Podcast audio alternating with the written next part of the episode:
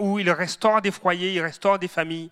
Et je, veux qu'on puisse prendre euh, quelques instants ensemble pour regarder les Écritures à travers l'histoire de, quelques femmes.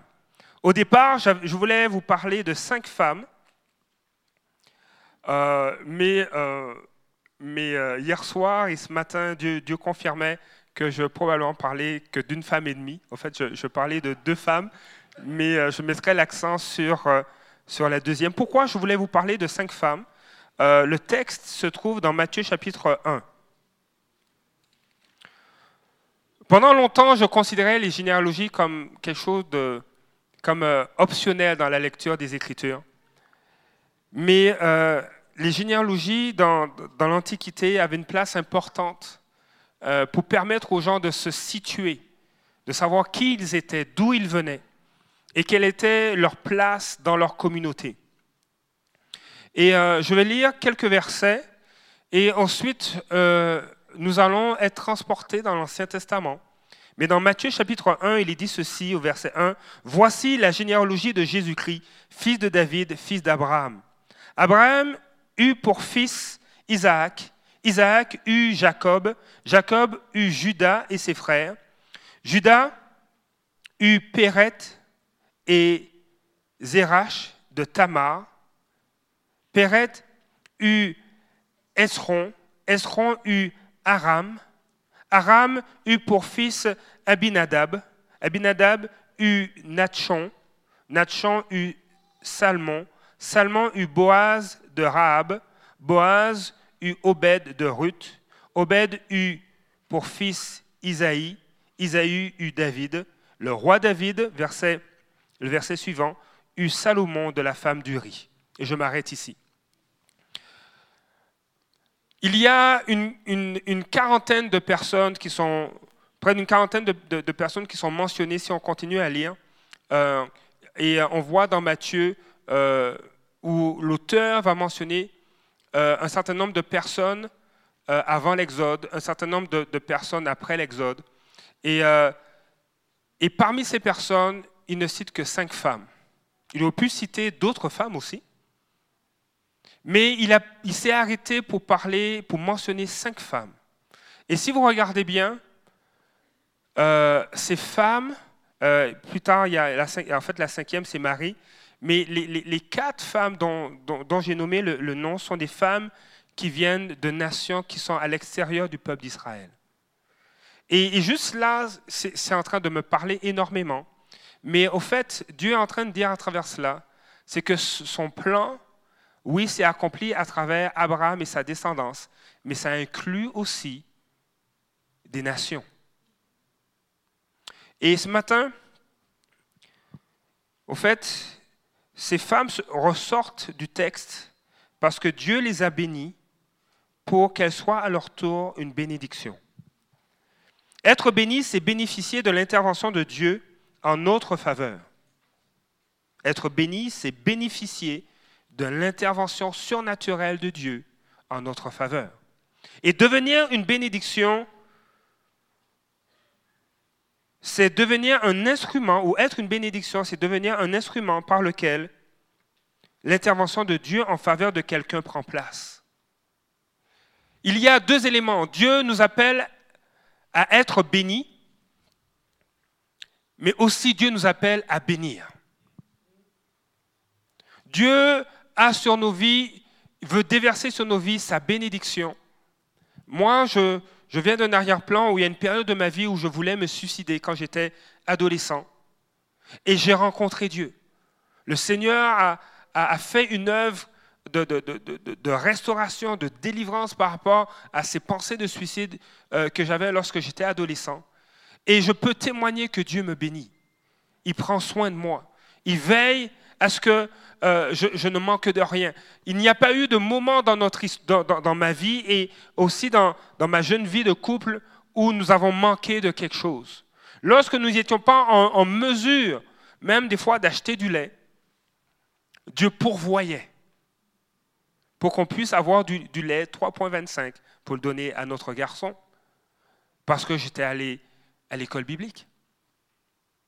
Dieu veille sur ses enfants. Et Dieu nous appelle à Non seulement, oui, à être béni, il y a cet appel sur nos vies en Jésus-Christ, mais Dieu nous appelle aussi à être une bénédiction. Et je réalise que une dimension de la bénédiction de Dieu, c'est la restauration des cœurs, la restauration des vies, la restauration même des corps, mais c'est aussi le salut. Et c'est une faveur que Dieu veut faire, non seulement pour les personnes, mais aussi pour les foyers, pour les familles. Dieu restaure les vies, Dieu restaure des familles, pour qu'à leur tour, ils deviennent des instruments de restauration entre ses mains. Et je me suis permis de regarder dans, dans j'allais dire dans les Écritures, non, je ne suis pas regardé dans la Bible, j'ai regardé dans le dictionnaire. Je suis regarder un peu la définition du mot restaurer. Le mot restaurer, j'ai eu cinq définitions différentes. Euh, on, peut parler de restaurer un édifice dans son état initial. Et je crois que c'est une illustration d'une réalité que Dieu fait dans nos vies. Il restaure, il veut restaurer l'humanité dans son état initial. Il veut ôter le péché du milieu de nous. Et ce que Christ a accompli à la croix, c'est pour nous réconcilier avec Dieu. Pour que son plan, le plan de Dieu prenne place et s'accomplisse. Dieu répare les torts dans les vies. Le mot restaurer peut être aussi défini comme étant remettre en vigueur. Restaurer quelque chose euh, qui n'est plus. Remettre en vigueur d'actualité. Et il y a plusieurs choses. J'avais aucune idée, par exemple, que je me tiendrais ici au Québec, à Québec, et que je serais pasteur, alors que j'étais un jeune étudiant euh, au niveau du Cégep, et que je voulais tout abandonner. Mais Dieu a remis d'actualité les plans qu'il avait pour ma vie. Dieu rétablit la santé. Une autre définition du mot restaurer, c'est rétablir la santé. J'étais, asthmatique euh, pendant toute mon enfance. Euh, je, mes parents m'envoyaient faire des cures justement pour, pour que j'aille mieux. Les pompes qu'on donnait à l'époque, euh, il y avait une molécule qui me posait des problèmes, j'en étais allergique. Alors, le médicament qui était supposé me soulager euh, empirait les choses. Et, euh, et ma mère a donné sa vie au Seigneur et, et, elle a mis mon état de santé devant, devant lui. Elle a prié pour moi. Et nous sommes partis en voyage. Et lorsque je suis revenu de voyage, j'avais plus de crise d'asthme. Dieu rétablit la santé. Et j'aime cette définition de, euh, du verbe restaurer, c'est aussi remettre une dynastie sur le trône.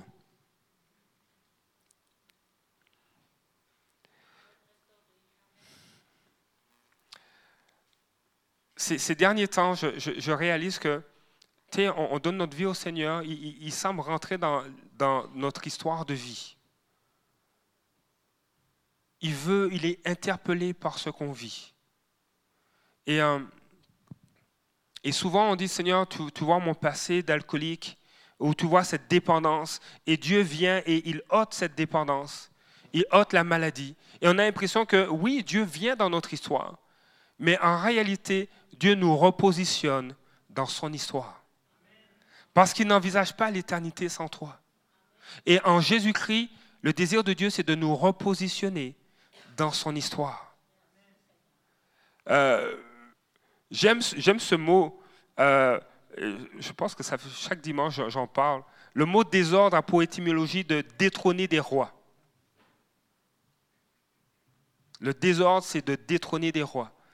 Mais Dieu, il fait l'inverse. Il nous remet sur le trône. En Jésus-Christ, on est assis à la droite de Dieu. Alors ce matin, Dieu veut restaurer ta relation avec lui. Si tu ne connais pas le Seigneur, si tu n'as pas donné ta vie à Jésus-Christ, tu as l'opportunité de le faire maintenant là où tu es. Tu peux dire, Seigneur, je veux restaurer ma relation avec toi. Je veux revenir à toi.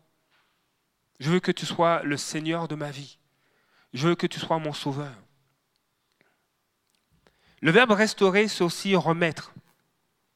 Remettre, euh, ici, ils prennent, ils prennent cet exemple, remettre un système informatique ou un programme dans des conditions permettant la reprise de son fonctionnement.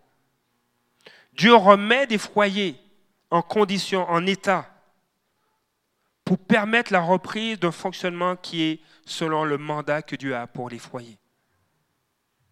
En tant que père et mère, nous sommes appelés à représenter Dieu, à, créer un environnement qui est sécuritaire.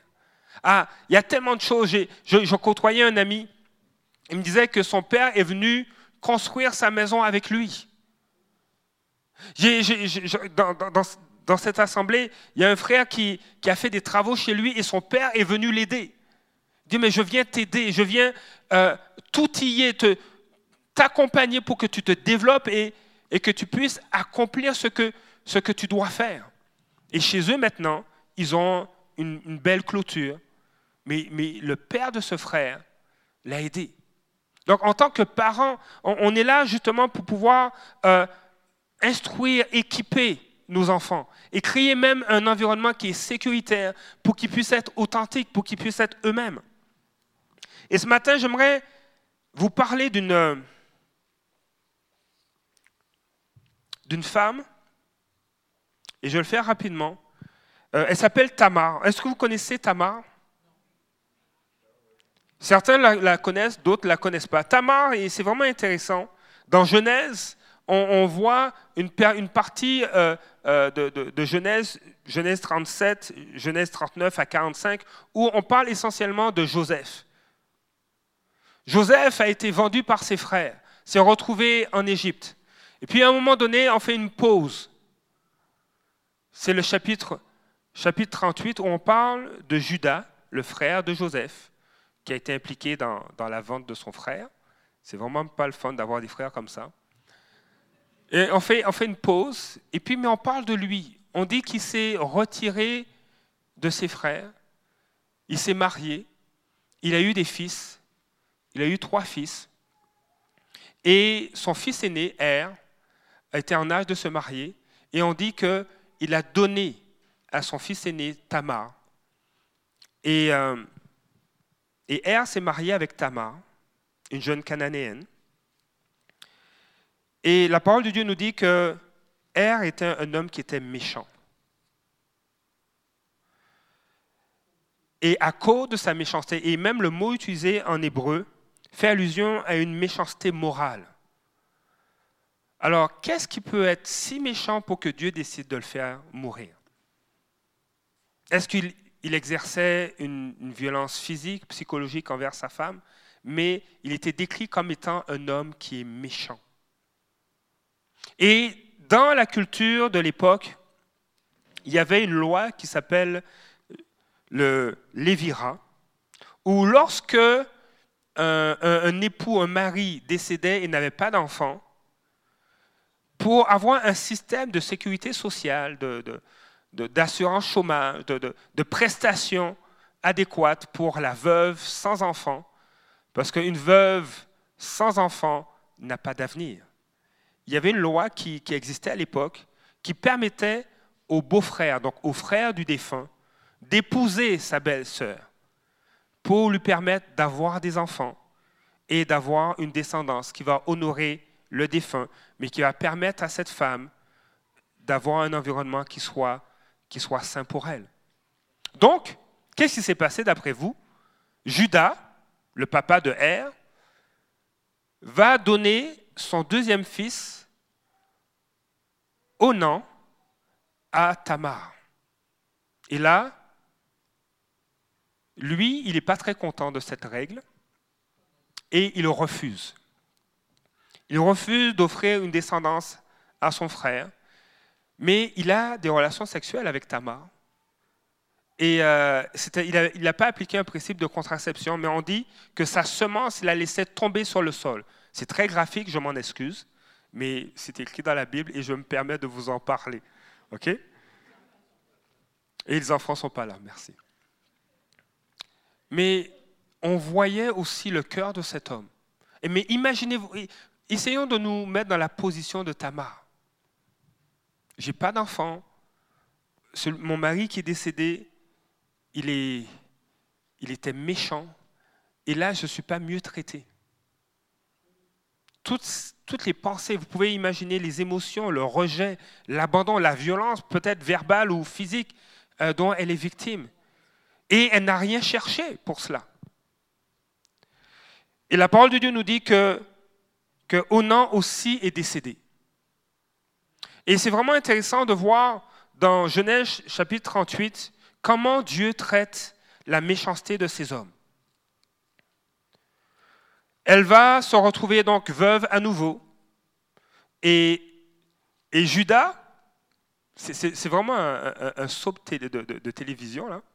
Et Judas se retrouve à dire, mais il me reste un seul fils, il est encore ado, il doit avoir peut-être 14, 15 ans, laisse-le grandir, et puis il va se marier avec toi, Tamar. Mais donne-lui un peu de temps, mais en fait, Judas, il dit, mais là, j'en ai déjà perdu deux sur trois, je ne veux pas perdre le troisième. Ah oui, on va oublier ça. Je vais faire durer le processus, et puis on va passer à autre chose. Et là, Tamar, elle est en habit de, veuve. Et là, elle dit, mais il y a une injustice qui prend place. Et les, règles, la loi n'est pas appliquée. Parce que le Lévirin était accompagné d'une autre loi qui était présente chez les Hittites, qui disait que, si une veuve épousait le, si une veuve épousait le frère de son mari défunt, alors il faut vraiment se mettre dans le contexte de cette époque. Si une veuve épousait le frère de son mari défunt et que celui-ci venait à mourir, la dite veuve devait épouser le père du mari. Alors c'est ce qui fonctionnait à l'époque. ok? Seigneur, je te dis merci pour que, les choses ont changé. Hein?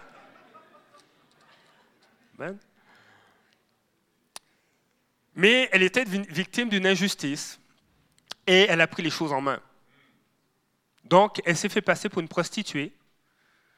Et, Judas, le, père de Er et de Onan, est allé vers elle et, elle lui a dit, mais comment tu vas me payer? Il dit, ah, mais j'ai pas d'argent sur moi. Qu'est-ce que tu me donnes en gage? Et il lui a donné sa pièce d'identité. Il a donné son, permis de conduire ou peut-être son passeport. ok? Mais il lui a donné une pièce d'identité. Au fait, c'était trois objets son bâton, sa ceinture et je pense son seau. Euh, c'est trois objets, mais à l'époque, ça représente, c'est comme une pièce d'identité. Et là, là, il est parti, puis quelques jours après, il est revenu pour pouvoir payer les services de cette femme, et il ne la trouve pas, puis il demande au voisinage, on demande au voisinage, mais où est cette prostituée? Il dit, il n'y a jamais eu de prostituée ici, il vient de faire avoir, il ne le savait pas. Et quelques mois plus tard, on vient voir Judas et puis on dit que sa, belle-fille est enceinte. Et là, c'est le crime, c'est le déshonneur. Il faut tuer cette femme. Comment ça, elle est enceinte? Et euh, on, la, traîne pour la tuer. Et il dit, mais pendant qu'on me traîne, emmenez ces objets à Judas. Parce qu'ils appartiennent à l'homme qui, qui, euh, euh, avec qui j'ai eu une relation sexuelle et qui est le père de cet enfant. Et là, il voit les objets et il reconnaît sa pièce d'identité. Il y a sa photo dessus.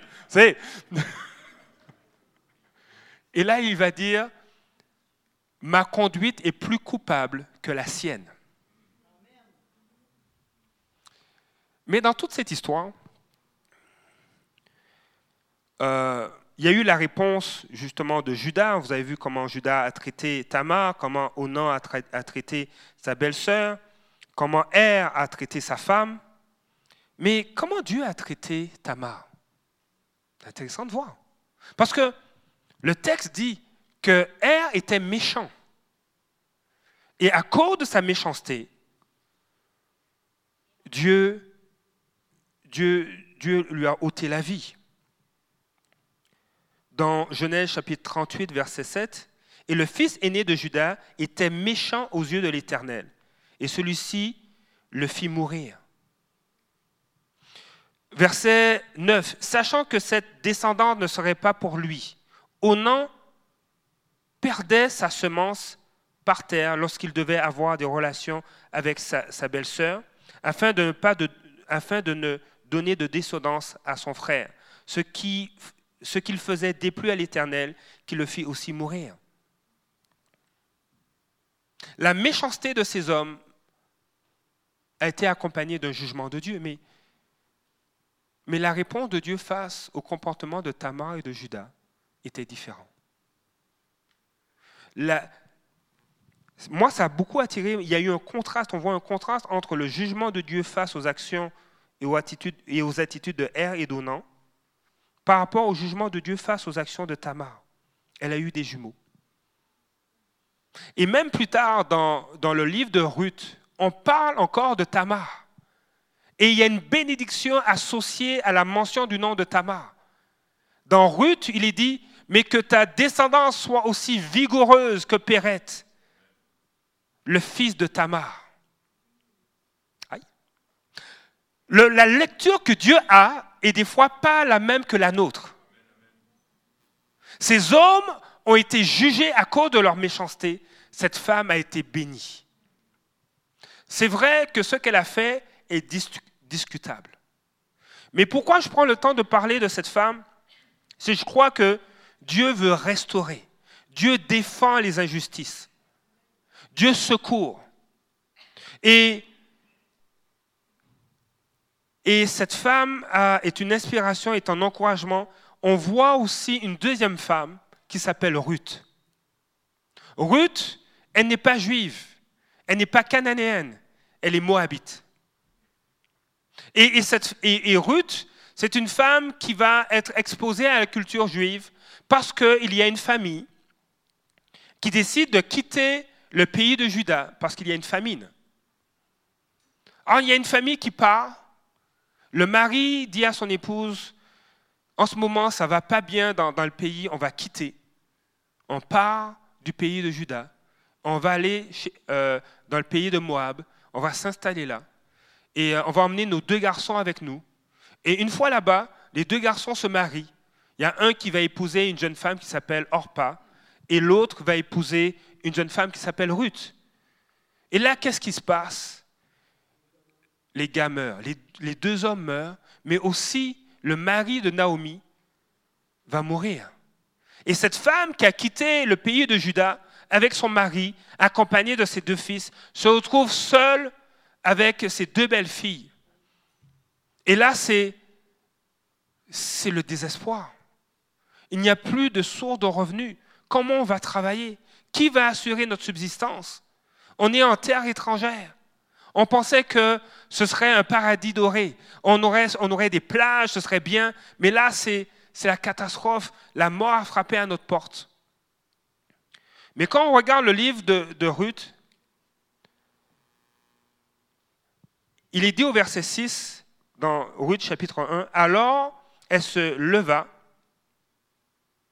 il s'agit de Naomi, elle et ses belles-filles, afin de quitter le pays de Moab. En effet, elle, elle y avait appris que l'Éternel était intervenu en faveur de son peuple et lui avait donné du pain.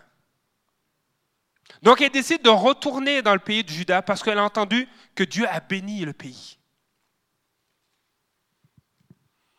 Et moi, je vais vous mettre en garde. Parce qu'au fait,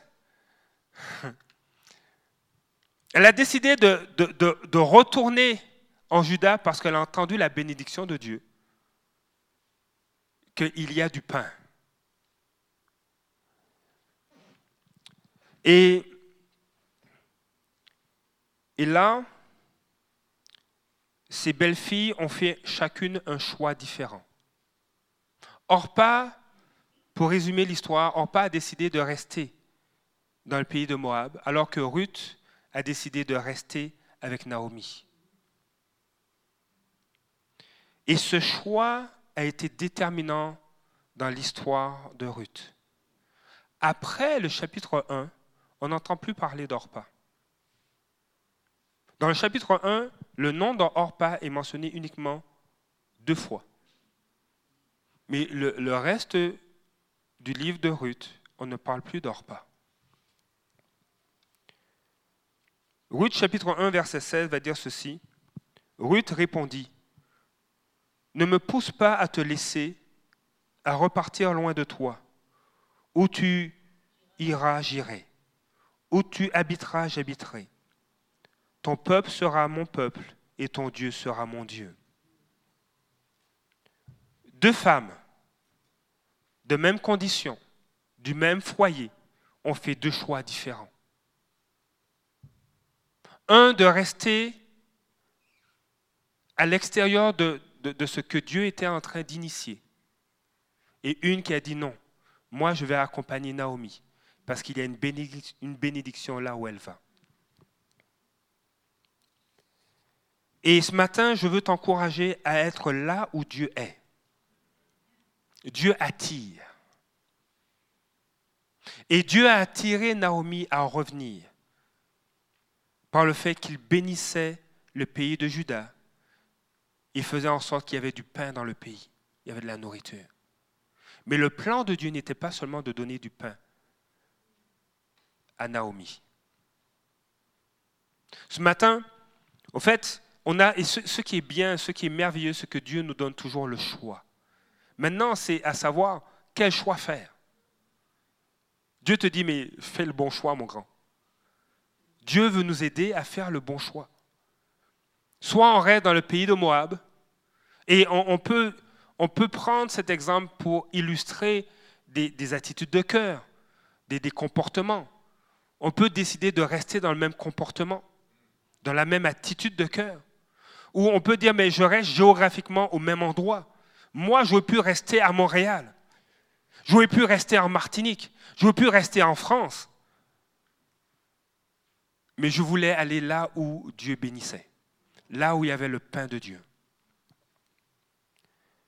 Et toi, qu'est-ce que tu veux faire? Est-ce que tu veux être là où Dieu est? Parce que Dieu attire. Et il a attiré Naomi et Ruth afin qu'ils reviennent dans le pays de Moab. Je vais relire le, passage du chapitre 6, du verset 6 de Ruth 1. En effet, elle avait appris que l'Éternel avait été intervenu en faveur de son peuple et lui avait donné du pain. Une chose qui est intéressante, c'est que Dieu ne trompe pas. Il attire non pas pour tromper, il attire pour bénir. C'est ça la force attractive de l'Évangile. Dieu veut te bénir. Dis à ton voisin, Dieu veut te bénir.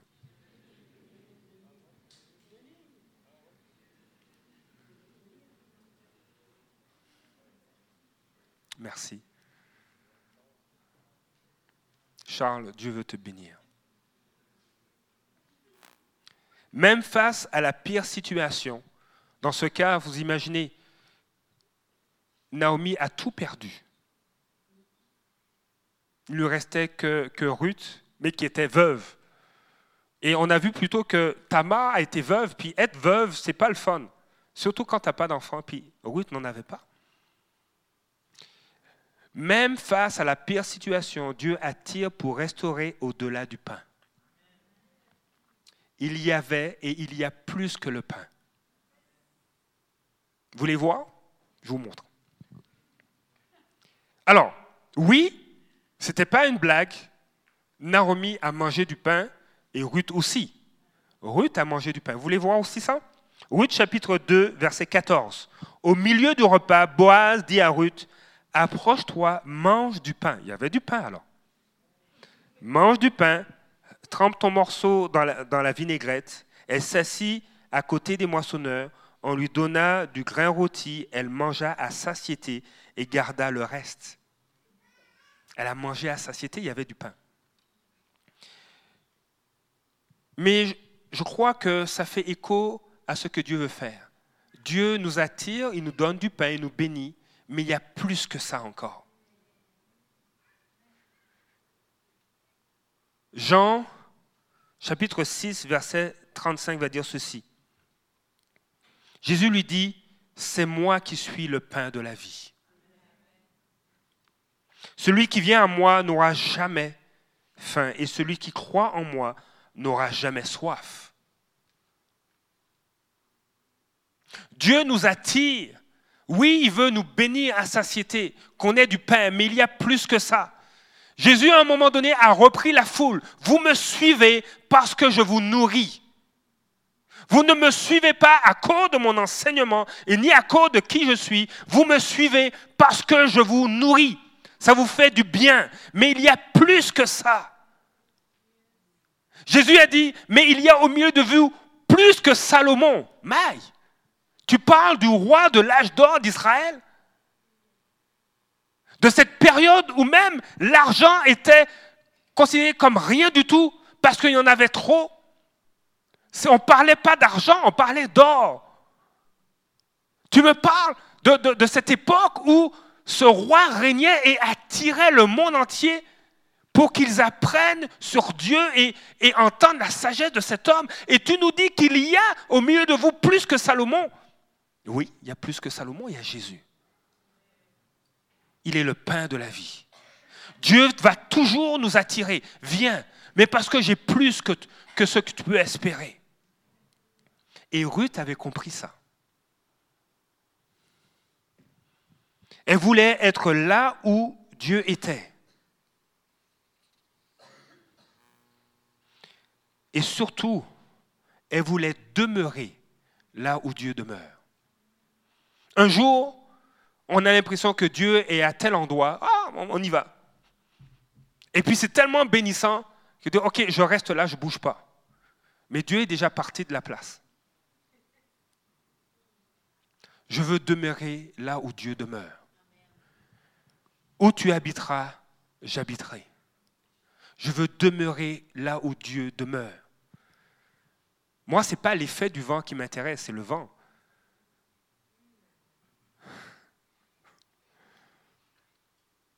Je veux demeurer là où Dieu demeure. Oui, je bénis Dieu pour les guérisons. Il y a, un pasteur qui a dit que j'ai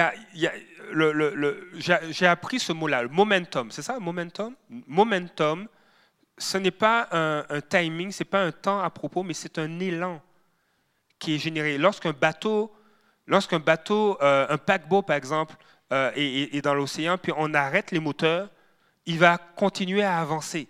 Il est dans un momentum. Il y a un pasteur qui a dit, dans des églises, il y a des momentum donc le moteur, c'est qui? C'est le Saint-Esprit, c'est la présence de Dieu, c'est sa parole qui, qui, euh, qui, qui, agit, qui fait effet dans les cœurs. Et à un tel point que ce pasteur a dit, mais je, fais cet avertissement.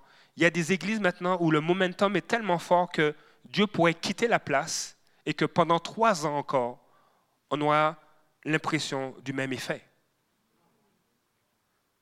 Parce que la présence de Dieu est tellement forte que ça, ça a créé un élan un zèle, une manifestation des dons. Les gens ont été activés dans les dons. le don. Les dons spirituels ne grandissent pas en nous. C'est nous qui grandissons dans les dons que Dieu nous donne.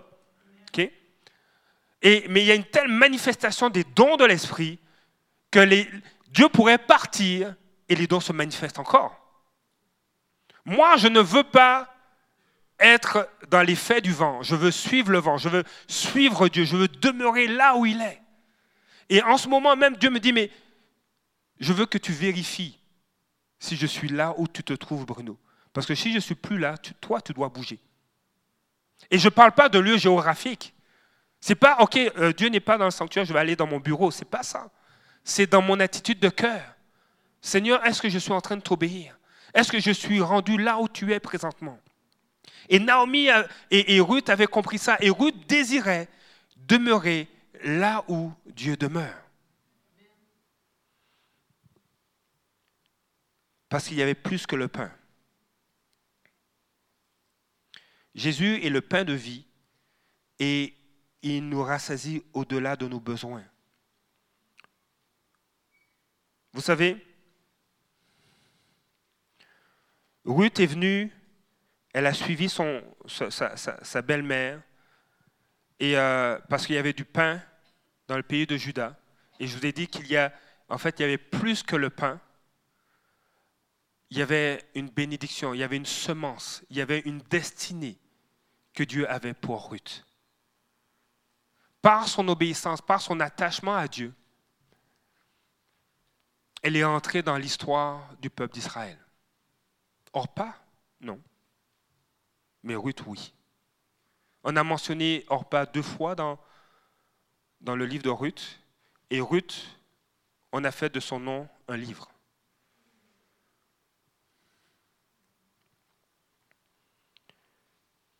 Je pense qu'à un certain niveau, l'obéissance vaut mieux que les sacrifices. Hein.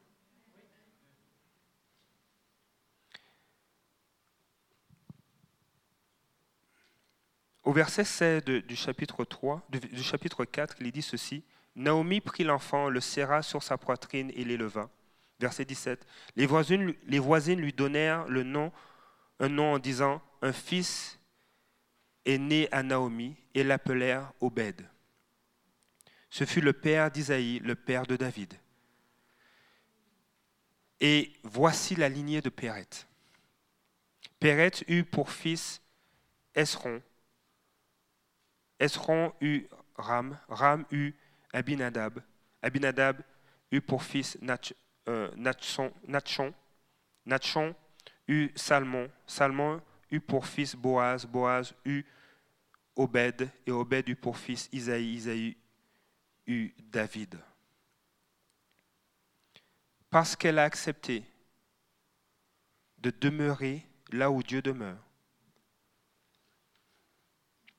Dieu a fait de Ruth l'ancêtre d'un roi.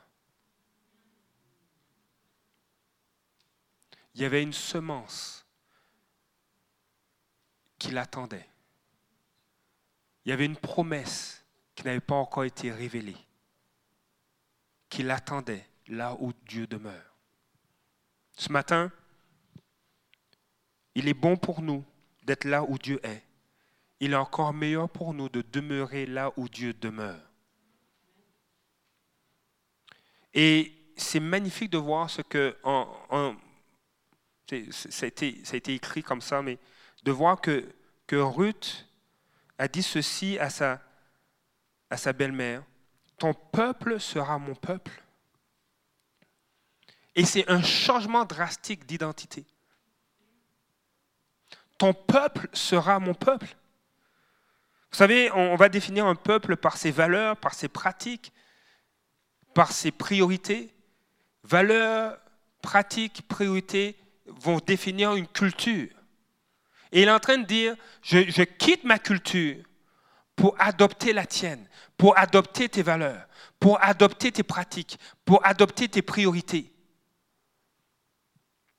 Elle a quitté un lieu, elle a quitté une identité pour en avoir une encore plus grande. Et en Christ, c'est ça. Sans Jésus, on, est le, je crois, on est un peu le reflet de qui on est réellement. Mais en Jésus, sans Christ, je serais mort. Je me serais suicidé. Sans Christ, tu serais où? On est des êtres humains comme tout le monde. Et le désir de Dieu, c'est que nul ne soit séparé de sa présence. À un tel point que, que Dieu a décidé de venir, de dire non, personne ne ne peut payer ce prix, porter ce châtiment pour être réconcilié avec moi, moi-même, je vais le faire. C'est comme si tu dis à ton garçon, OK, tu as fait, une bêtise, tu as, volé au dépanneur, c'est moi qui vais prendre la sentence. Mais là, ce n'était pas le vol de quelques bonbons ou, ou friandises. L'humanité s'était séparée de Dieu. Et Dieu dit, non, j'envisage pas l'éternité. J'envisage pas, je ne conçois pas que l'humanité ne puisse pas être avec moi pour l'éternité. Ils sont appelés à régner à mes côtés. Voilà ta destinée, d'être en Christ, de reconnaître qu'il est le roi des rois. Si tu règnes, il y a une notion de royauté. Mais Dieu est le roi des rois, il est notre créateur. Il dit, mais je n'envisage pas l'éternité sans toi. Il nous donne notre pleine identité. Et Ruth a compris cela. Elle a, fait cela par la foi. Ton peuple sera mon peuple. Parce que Dieu habite là-bas. Et je veux qu'il soit mon Dieu. Ton Dieu sera mon Dieu. Ce matin, le désir de Dieu, c'est t'inviter à être là où il est. Et il t'attire. Et je vais inviter euh, Jonathan, on va, on va, prendre notre temps juste pour prier. Je, je ne veux pas être trop long. Mais Dieu veut, veut que ça résonne dans nos cœurs. Il veut nous attirer là où il est. Et sa force attractive, oui, il y a une faveur, mais avec lui, demeurer avec lui est encore meilleur. Il y a des, choses qu'il a déclarées, il y a des promesses, il y a des semences qui veut qu'il germe dans nos cœurs pour sa gloire. Ruth a quitté un peuple et est devenue l'ancêtre d'un roi. Et encore plus, elle se retrouve dans la généalogie de Jésus. Pas Orpa. Non, pas Orpa. Ce matin, est-ce qu'on veut être comme Ruth ou on va être comme Orpa On a un choix à faire. Est-ce que tu es prêt ce matin à dire, ton peuple sera mon peuple, ton Dieu sera mon Dieu? Je veux, là où tu habiterais, j'habiterai. Je veux demeurer là où Dieu demeure. Parce que c'est le désir de Dieu. C'est vraiment son désir. Ruth, elle n'a rien planifié. Hein? Elle n'a pas prospecté, elle n'a pas envoyé de drone pour voir où habite Boaz. Mais Dieu a tout orchestré. Parce que Boaz a dit, oui, je suis ton plus proche parent, mais il y en a un, je suis le, plus proche parent de, ton, de ton mari défunt, mais il y en a un qui est encore plus près. Et Dieu a orchestré les choses. Parce que cet homme qui était encore un plus proche parent n'a pas voulu se marier avec Ruth. Mais le cœur de Boaz avait été ravi. oh my goodness. Vous savez, Boaz, c'est un type de Christ. Hein? on peut ravir le cœur de Jésus. On peut le ravir. Ah, vous savez, c'est le titre de mon premier message à vie. Ravir le cœur de Dieu. C'était tiré sur, le, livre de Ruth. Tu peux ravir le cœur de Dieu. Peu importe ta condition, ta situation, là où, où tu es, tu peux ravir le cœur de Dieu en faisant simplement des choix. Seigneur, je veux être là où tu es. Je veux demeurer là où tu demeures. Et je veux que ton peuple soit mon peuple. Je veux que tu sois mon Dieu. Si c'est ton désir, lève-toi ce matin. Si tu désires que Dieu soit ton Dieu, si tu veux demeurer là où il demeure, bouger lorsqu'il bouge, lève-toi. Parce qu'il y a plus que le pain. Il y a une semence que Dieu a pour toi. Il y a ces promesses qu'il veut accomplir. Seigneur, ce matin, nous nous levons parce que nous avons ce désir d'être là où tu es, de demeurer là où tu demeures. Nous avons ce désir, Seigneur, de marcher dans l'identité que tu nous donnes. De faire de tes valeurs nos valeurs. De faire de tes pratiques nos pratiques. De faire de tes priorités nos priorités. Seigneur, ce matin, je prie, Seigneur, pour ton peuple. Je prie aussi pour ma propre vie. Seigneur, je prie, Seigneur, que tu puisses nous amener à demeurer. Seigneur, face à chacun des choix qu'on aura à faire, accorde-nous de demeurer là où tu demeures. Afin, Seigneur, d'avoir les bonnes priorités, tes priorités. Afin d'avoir les bonnes valeurs, tes valeurs. Afin d'avoir les bonnes pratiques, tes pratiques. Seigneur, nous ne voulons pas être ailleurs que là où tu es.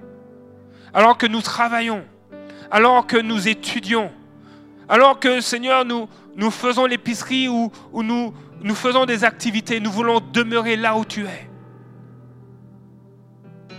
Seigneur, accorde-nous de saisir le cœur de Ruth et de prendre exemple sur cette femme. Seigneur, j'appelle ta faveur sur ton peuple maintenant. Dans le nom de Jésus. Amen. Soyez bénis et je vous encourage à méditer sur cela et à mettre la parole de Dieu en... Ok, je pense qu'il y en avait juste trois qui étaient réveillés là. Juste à mettre et à mettre la parole de Dieu en pratique. Soyez bénis, bon dimanche. Je rappelle que ceux qui voulaient aller